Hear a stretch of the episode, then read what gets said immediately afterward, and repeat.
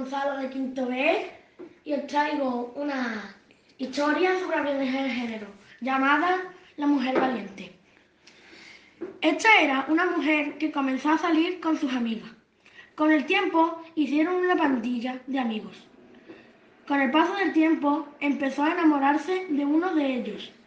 Parecía buena persona, para ella el mejor. Un buen día se hicieron novios. Ya comenzaron los maltratos psicológicos, donde ella creía que era la culpable de todo lo que pasaba. Con el tiempo la relación iba a peor. Para la familia y amigos parecía que todo iba genial. Un día salieron a pasear. Él se sintió celoso de un amigo y cuando llegaron a casa de recogida le dio una gran paliza. Sus padres la llevaron al hospital sin creer lo que había pasado. Todo terminó allí denunciándolo. Fue una mujer muy valiente.